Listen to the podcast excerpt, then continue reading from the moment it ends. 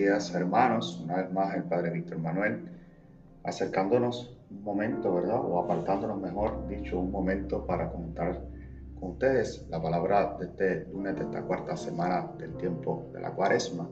Este espacio que, este espacio que hemos destinado para, de una manera sosegada, tranquila, fuera de lo que es la Eucaristía, la parte sacramental, ir sobre las lecturas de este lunes cuarto de esta semana de cuaresma para mirar, comentar, explorar, ¿verdad? profundizar cuál es el mensaje que el Señor tiene para nosotros en esta mañana.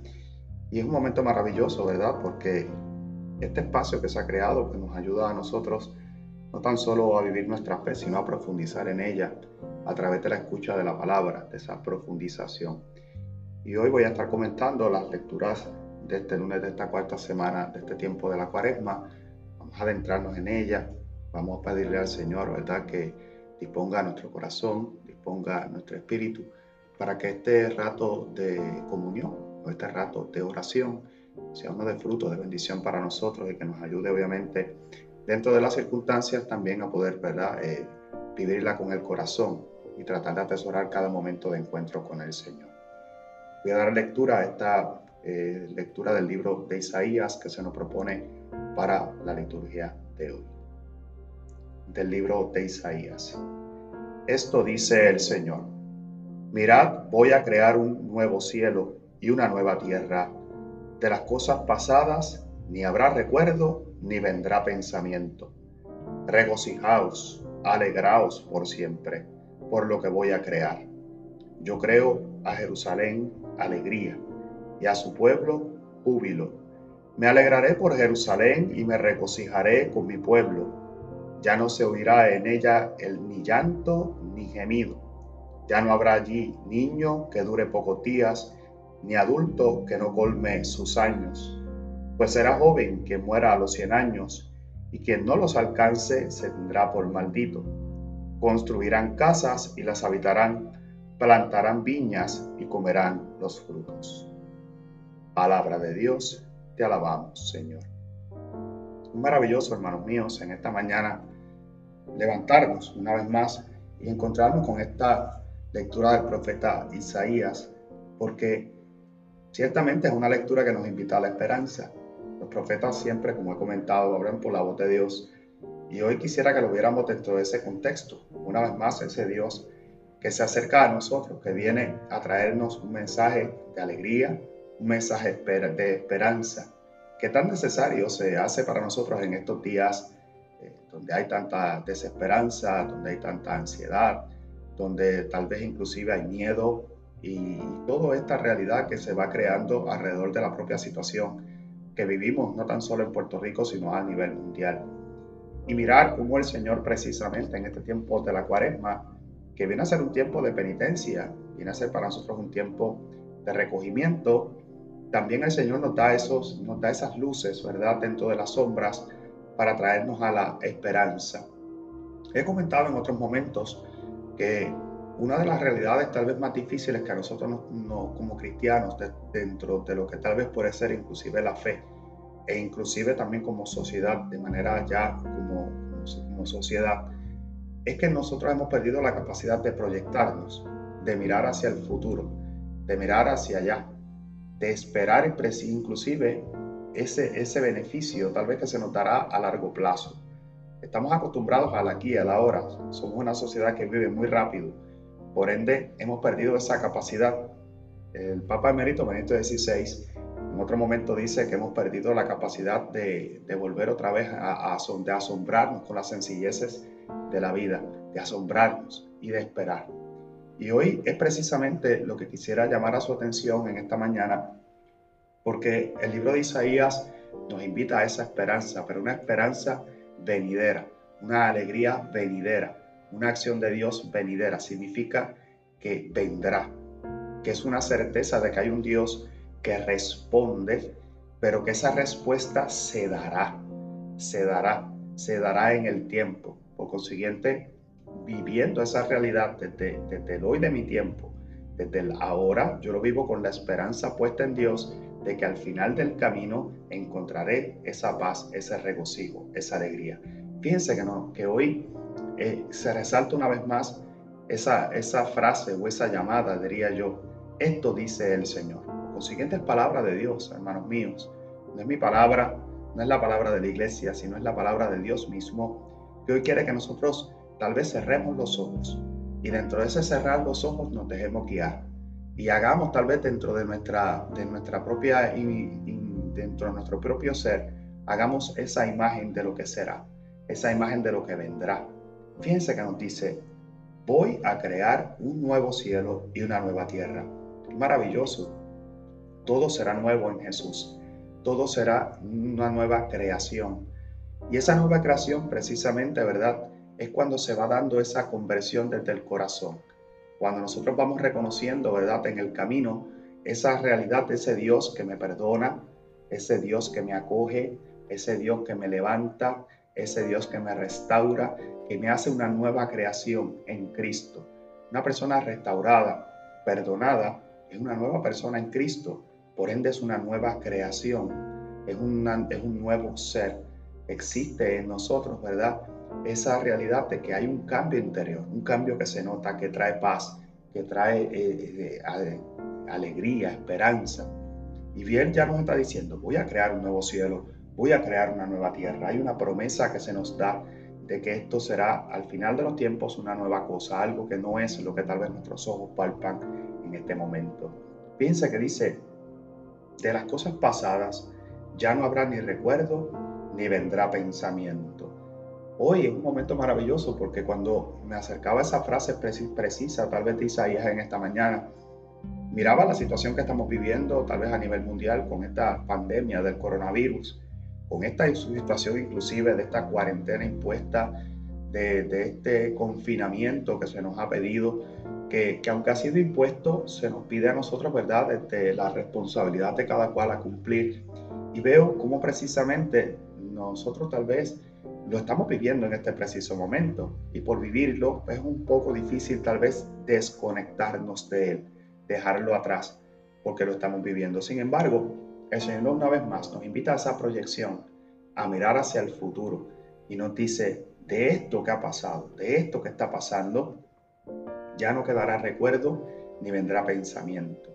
Fíjense, hoy es un momento maravilloso porque tenemos que vivir esta realidad tal vez con esa esperanza de que esta situación pasará, de que esto es pasajero, de que esta situación quedará en el pasado, de que de esto sí aprenderemos muchas cosas, de que hoy es el momento de ser estudiante, hoy es el momento de, ser estudiante, de escuchar, de aprender, aprender de esta realidad. Nos dice el Señor, porque esto pasará, quedará atrás, ya no vendrá pensamiento, pero lo que sí se quedará será precisamente en nosotros esa experiencia de vida que nos hará a nosotros en los momentos de dificultad reconocernos siempre alcanzados por el Señor, guiados por el Señor que seguimos teniendo esa esperanza de alegría, de regocijo, que nos levanta, que nos motiva todos los días a continuar esta lucha. Por ende, nos invita de una manera fuerte, maravillosa a la vez, a regocijarnos, a alegrarnos, dice, regocíjase, alégrense por siempre por lo que voy a realizar, por lo que voy a crear. Yo creo a Jerusalén alegría y a su pueblo júbilo. Fíjense ustedes, yo he comentado en otros momentos, tal vez un poco mirando esta realidad de que nosotros hoy le tenemos miedo al sufrimiento, miedo tal vez a la renuncia, miedo al dejar atrás, tal vez porque estamos muy acostumbrados a lo que tenemos, la seguridad que esto me trae, la seguridad de lo que son mis actos, la seguridad de mi trabajo, la seguridad de mi familia, la seguridad de mi hogar, la seguridad de, tantas cosas que a veces nosotros nos es difícil pues, soltar soltar. Y nos dice el Señor, pero hoy se nos invita a, mirar esta realidad desde esa perspectiva. Nos dice, yo voy a crear algo nuevo. Y por eso que voy a crear, dice, tienes que alegrarte, tienes que regocijarte, no tan solo hoy, sino por siempre. Significa que lo que nosotros estamos viviendo hoy simplemente es un paso. Dios nos pide vivirlo, vivirlo desde esa alegría cristiana, porque dentro del sufrimiento vendrá la alegría. Y yo he comentado en momentos que no hay alegría sin sufrimiento. No hay metas concretadas sin sufrimiento, no hay logros en la vida sin sufrimiento, sin privaciones, sin dejar atrás.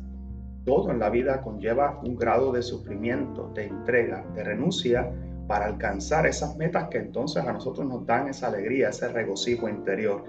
Por ende, también la cuaresma viene a ser para nosotros eso, un momento de privación, un momento de renuncia, un momento tal vez, por, no, por qué no decirlo, de sufrimiento, inclusive ante las mismas situaciones que estamos viviendo, pero el Señor nos invita a mirarlo en proyección, nos dice, alégrate, porque voy a crear algo nuevo, te alegrarás por eso que voy a crear. Y dice que va a crear a Jerusalén en la alegría. Cuando nosotros sentimos, hermanos míos, entrando un poco ya en la profundidad de la fe, cuando nosotros sentimos que hemos sido alcanzados por el Señor, que hemos sido sanados y restaurados por el Señor, nosotros sentimos una paz interior, nosotros sentimos un regocijo interior, nosotros sentimos como si, como inclusive, ¿por qué no decirlo? Como si se nos hubiera quitado un peso de encima. Y, esa realidad, ese encuentro con Jesús, crea no tan solo esa alegría, ese júbilo precisamente de sentirnos como que somos criaturas nuevas. Y hoy es la invitación que nos hace el Señor dentro de tal vez este sufrimiento que podemos estar viviendo, dentro de esta realidad que tal vez estamos viviendo, dentro de las dificultades que estamos viviendo. Nos dice el Señor, pues alégrate, porque al final, cuando todo esto pase, si lo hemos vivido con el corazón, si le hemos dado sentido a nuestras privaciones, si hemos vivido esta realidad mirando hacia la esperanza, en esa prospección, como le llamo yo, de esta obra de Dios, entonces al final sentiremos júbilo, sentiremos alegría. Y esa es la verdadera alegría, cristiana. Alegría cristiana es eso, es esa esperanza en Dios, de que Dios siempre al final tiene la última palabra, de que Dios al final siempre es el que tiene esa última palabra ante todas estas realidades. Y fíjense lo que dice el Señor, entonces yo me alegraré, porque cuando se logra ese cambio, cuando nosotros logramos dar ese paso atrás, ese paso de conversión, no tan solo es que yo vivo el, regocijo, la alegría de haber sido cambiado y restaurado por el Señor, sino que nos dice, ¿sabes qué? Yo también me alegraré por ti. Yo también me alegraré. Dice, me alegraré por Jerusalén. Me regocijaré con mi pueblo. Fíjense que el Señor lo que está permitiendo en este momento y la llamada que nos está haciendo es a precisamente dirigirnos hacia ahí nuestro sufrimiento, nuestras privaciones, lo que estamos viviendo, inclusive añadimos lo que vivimos como sociedad, no está perdido. No es un sufrimiento en vano si nosotros logramos darle ese sentido cristiano, dice el Señor. Entonces, cuando todo esto pase, yo me alegraré, yo me regocijaré. ¿Y entonces qué pasará? Dice el Señor, que cuando yo me regocije por la alegría y por la paz que ustedes viven, entonces ya no se oirá ni tan siquiera el llanto del gemido, ni tan siquiera se oirá, eh, ya no habrá un niño que dure pocos días, dice el Señor, ni un adulto que colme sus años. Dice, pues será joven quien muera a los 100 años y que no alcance se tendrá por maldito. Construirán sus casas, las habitarán, plantarán las viñas y comerán sus frutos. Significa, hermanos míos, que cuando nosotros logramos vivir la experiencia cristiana dentro de toda esta realidad, dentro de esta prospección, dentro de esa, confianza en esa promesa de Dios que nunca falta, que está ahí, que no falla, nos dice el Señor que entonces dentro de esa realidad encontraremos en la alegría, encontraremos el regocijo, encontraremos precisamente entonces la razón de nuestra vida. Y hoy es una invitación entonces a la confianza, a vivir estos momentos difíciles con el corazón, a vivirlos en fe, a vivirlos en proyección, a vivirlo como una privación que al final tendrá ese fruto de ese regocijo, de esa alegría cristiana. Vamos a pedirle al Señor, ¿verdad?, que nos ayude a nosotros a poder vivir toda esta realidad desde esa perspectiva, a mirarlo desde la manera correcta. Estas privaciones que tal vez hoy nosotros vivimos, este confinamiento que tal vez vivimos, nos tiene que llevar a nosotros entonces a aprovechar para vivir y encontrarle sentido a lo que verdaderamente tiene valor. Lo que tiene valor en estos días para nosotros es que es la familia, nuestro hogar, nuestros allegados, nuestra fe, aquellos que tal vez necesitan. Y hoy el Señor nos invita a vivirlo desde ese espíritu, porque el que vive ese espíritu de desprendimiento, de alegría, de encuentro, entonces precisamente empieza a sentir esa liberación, empieza a sentir ese regocijo interior, empieza a sentir esa paz, esa paz que como veíamos ayer domingo cuarto, restaura, esa paz que levanta, que te da fuerza, que te da ánimo para continuar nuestra vida. Vamos a pedir al Señor que nos ayude a nosotros poder vivir esta experiencia desde esa realidad. Hoy nos encontramos también con este Evangelio de San Juan que acompaña la liturgia de este lunes cuarto de esta semana. Voy a dar lectura al mismo del Evangelio de San Juan. En aquel tiempo salió Jesús de Samaria para Galilea. Jesús mismo había atestiguado, un profeta no es estimado en su propia patria. Cuando llegó a Galilea, los galileos lo recibieron bien porque habían visto todo lo que había hecho en Jerusalén durante la fiesta, pues también ellos habían ido a la fiesta. Fue Jesús otra vez a Caná de Galilea, donde había convertido el agua en vino. Había un funcionario real que tenía un hijo enfermo en Cafarnaúm. Oyendo que Jesús había llegado de Judea a Galilea, fue a verlo y le pedía que bajase a curar a su hijo que estaba muriéndose. Jesús le dijo, si no veis signos y prodigios, no creéis. El funcionario insiste, Señor, baja antes de que se muera mi niño. Jesús le contesta, anda, tu hijo vive. El hombre creyó en la palabra de Jesús y se puso en camino. Iba ya bajando cuando sus criados vinieron a su encuentro diciéndole que su hijo vivía. Él les preguntó a qué hora había empezado la mejoría y le contestaron, ayer a la hora séptima lo dejó la fiebre. El padre cayó en la cuenta de que esa era la hora en que Jesús le había dicho, tu hijo vive. Y creyó él con toda su familia creyó él con toda su familia. Este segundo signo lo hizo Jesús al llegar de Judea a Galilea. Palabra del Señor, gloria a ti, Señor Jesús. Qué maravilloso, hermanos míos, porque hoy el Señor tal vez nos deja ver unos puntos importantes que tal vez tendríamos que reflexionar. Primero, vemos al que comienza este Evangelio de San Juan una vez más con esa salida de Jesús sale Jesús de Samaria para Galilea. Fíjense, hermanos míos, ayer comenzaba tal vez a, mencionarles la importancia de ese movimiento del Señor, la importancia del movimiento de Jesús. Jesús que está en constante movimiento, no se detenía. Y ese movimiento del Señor precisamente es el que nosotros hoy tenemos que tal vez atesorar, porque hoy yo no tengo el movimiento, pero es Jesús el que se mueve a mi encuentro. Jesús es el que sale en constante movimiento, buscándote, buscando la manera de cómo llegar a ti, buscando la manera de cómo alcanzarte, de cómo encontrarse contigo. Ayer veíamos cómo Él en el camino se encontraba al ciego y realizaba el milagro de devolverle la vista. Jesús que va buscando precisamente en el camino encontrarse contigo y encontrarse conmigo porque Él reconoce que tenemos la necesidad de ser sanados, restaurados, de tener una experiencia personal con el Señor. Y hoy, dentro del confinamiento que podemos vivir una vez más, los invito a que esto nos sirva a nosotros de, que nos sirva a nosotros para poder vivir la alegría y el gozo cristiano. Porque aunque yo no pueda, Dios sí puede. Aunque tal vez yo no pueda llegar a donde el Señor, hoy es el Señor el que llega donde mí.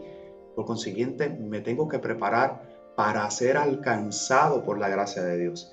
Por eso estos espacios, hermanos míos, son tan maravillosos y hay que aprender a atesorarlos. No todo está perdido, no estamos solos. Es el Señor el que sale constantemente a mi búsqueda, a mi encuentro. Y por ende, hoy es un momento maravilloso para poder vivirlo desde esa realidad. Y miramos que hay primeramente un problema un problema que encontró Jesús en su propia casa, en su, propio, en su propio lugar, en el lugar que lo vio nacer. Vemos que entonces el Señor, dentro de toda esta realidad, dice, no fui acogido en mi propia casa. Dice que inclusive él mismo había testiguado que un profeta no es estimado en su propia patria entre los suyos.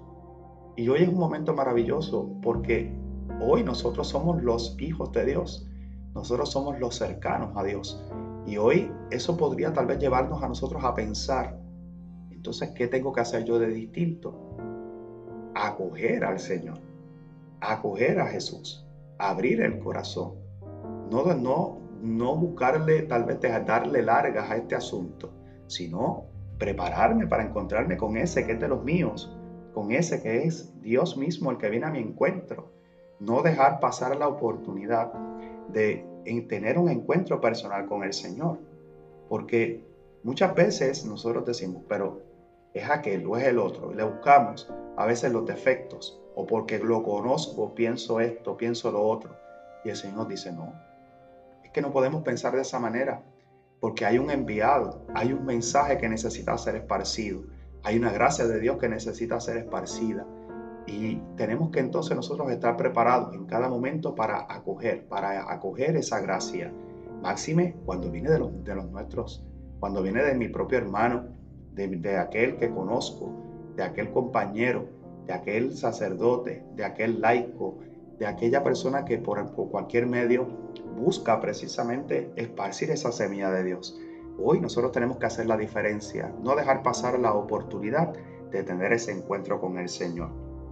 Y fíjense que dice que entonces él, entrando en Galilea, los galileos lo reciben bien porque habían visto todo lo que había hecho en Jerusalén.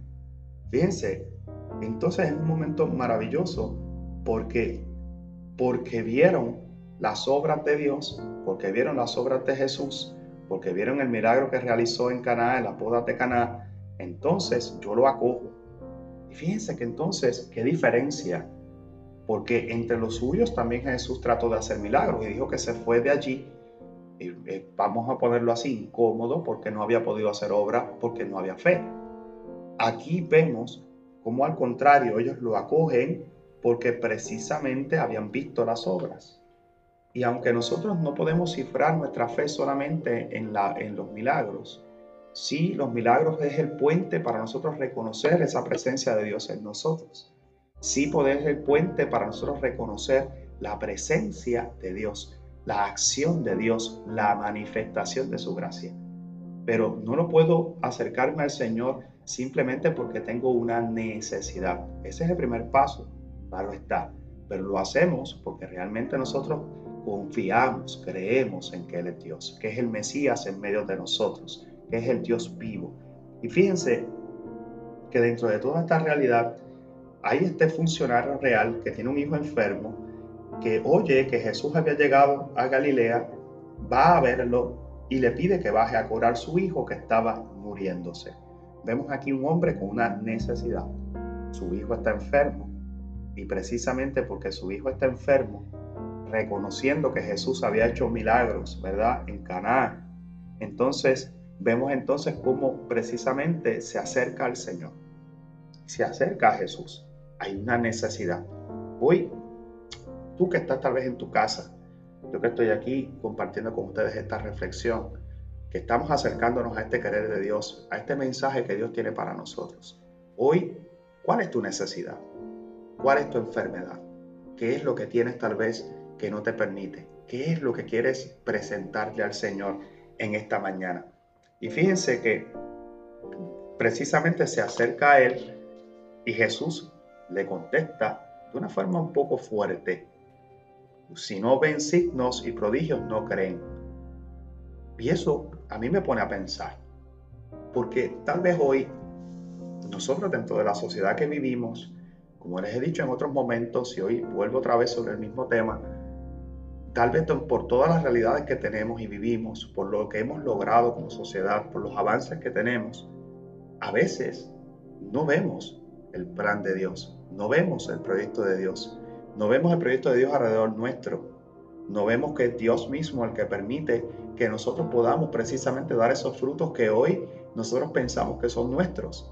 Y es la obra de Dios cómo se va manifestando y realizando por medio de cada uno de nosotros. Los avances tecnológicos pues, vienen y llegan también a nosotros porque Dios capacita y permite, porque crea dentro de, porque permite que se vayan desarrollando. Pero no vemos, sin embargo, milagros, ¿verdad? Y ayer comentamos un poco sobre esa realidad de los milagros. Cómo nosotros decimos, Padre, pero es que ya yo no veo milagros. Entonces yo les digo, pues entonces estamos ciegos, porque el milagro maravilloso de la Eucaristía que se realiza ante nuestros ojos todos los días, Dios que se hace presente en esa continuidad de su amor, para que no nos sintamos solos, que se convierte en alimento de camino, fuerza para que nosotros podamos continuar nuestra vida, es el milagro más grande que Dios realiza en medio de nosotros. Y hoy por eso Jesús nos dice, si no ven signos, no creen. Pues yo quisiera, hermanos míos, que nosotros me un momento aquí, porque yo quisiera tal vez que nosotros hoy, dentro de la realidad que estamos viviendo, tal vez nosotros pudiéramos creer en el Señor, creer en lo que está pasando, creer en ese proyecto, creer que hay algo más, que de esto hay un proyecto de Dios que cambiará nuestras vidas si nosotros podemos vivirlo desde el corazón. Porque algunos de nosotros peleamos. Ah, pero estoy en mi casa. Ah, pero no puedo ir a trabajar. Ah, pero entonces no puedo salir. Pero entonces, si lo miramos desde la fe y si lo miramos desde el proyecto de Dios, Dios nos está regalando ese espacio para que podamos compartir con nuestras familias, para que podamos recuperar ese tiempo en familia, vamos a tener ese diálogo que a lo mejor no hemos tenido con nuestro esposo, con nuestra esposa, que podamos a tener a vivir y atesorar ese tiempo de calidad. Por ende, eso es un proyecto de Dios que si lo vivimos desde esa realidad, una vez nuestra vida vuelva a la normalidad, entonces habremos atesorado y atesoraremos esos espacios cuando no los tengamos, como ha pasado tal vez a lo largo de la historia. Por eso dice, si no ven signos, no creen. Nosotros ya tenemos el signo. El signo del amor de Dios lo tenemos y lo estamos viviendo. Dios, porque nos ama, nos permite, nos regala vivir la experiencia de aquello que verdaderamente vale. Nuestra vida, nuestras familias, nuestros hermanos, nuestros allegados, necesitados, nuestra fe. Dios está presente. El milagro se está realizando y se realiza en cada uno de nosotros todos los santos y benditos días. Por eso el funcionario le insiste le dice, baja antes de que se muera mi niño. Y Jesús le dice, anda, tu hijo vive. Una vez más, vete, confía. Tú vienes donde mí pidiéndome la ayuda, pidiéndome el milagro. Y el Señor le dice, vete, confía, tu hijo está vivo. Hoy aquí hay un acto entonces de Dios que nosotros quisiera que nosotros también lo pudiéramos atesorar, esa confianza en Dios. Una vez más, ayer veíamos al ciego que Jesús le ponía la saliva con el barro en los ojos y lo enviaba. Y él iba ciego mientras iba para alabarse. Por consiguiente, tenía que confiar en que el proceso que iba a dar, él iba a realizar, ese viaje que él iba a realizar, iba a dar el fruto. Hoy vemos como el Señor le dice, anda, tu hijo vive.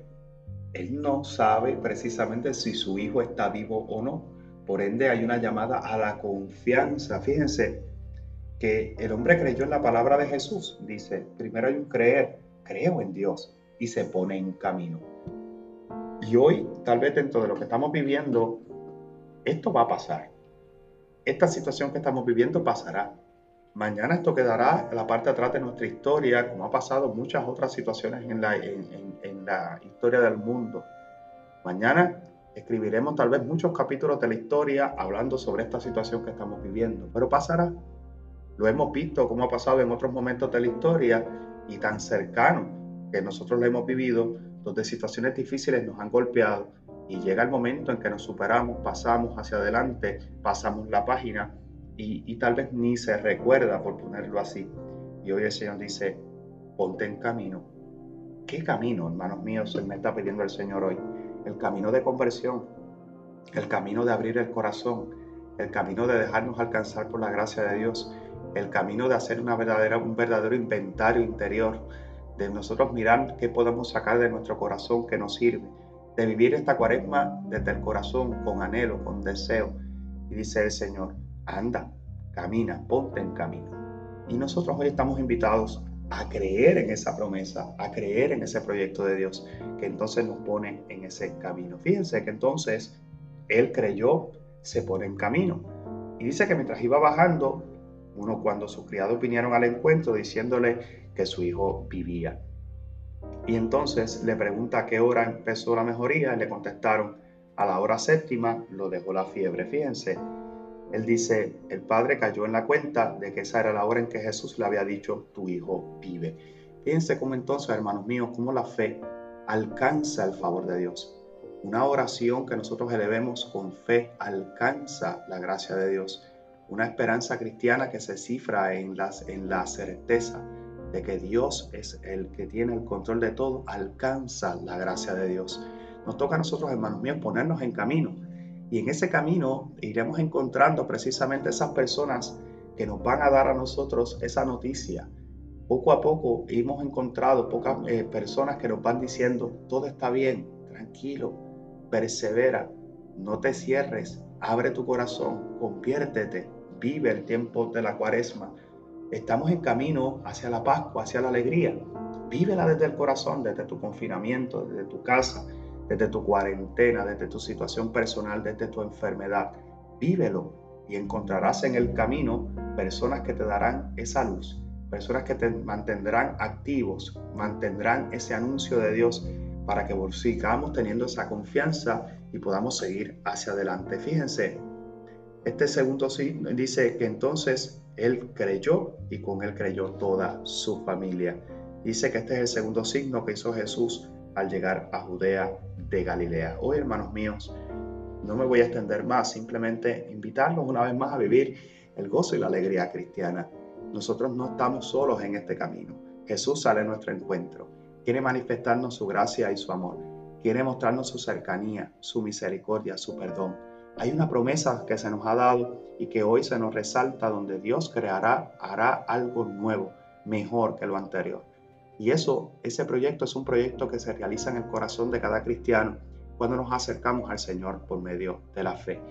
Hoy, hermanos míos, vamos a pedirle al Señor que nosotros podamos vivir esta experiencia con el corazón, abriéndonos en la, viviendo la confianza, abriéndonos a esa esperanza cristiana, para que entonces este tiempo sea un verdadero tiempo de conversión, para que al final podamos vivir la verdadera alegría y el verdadero gozo cristiano.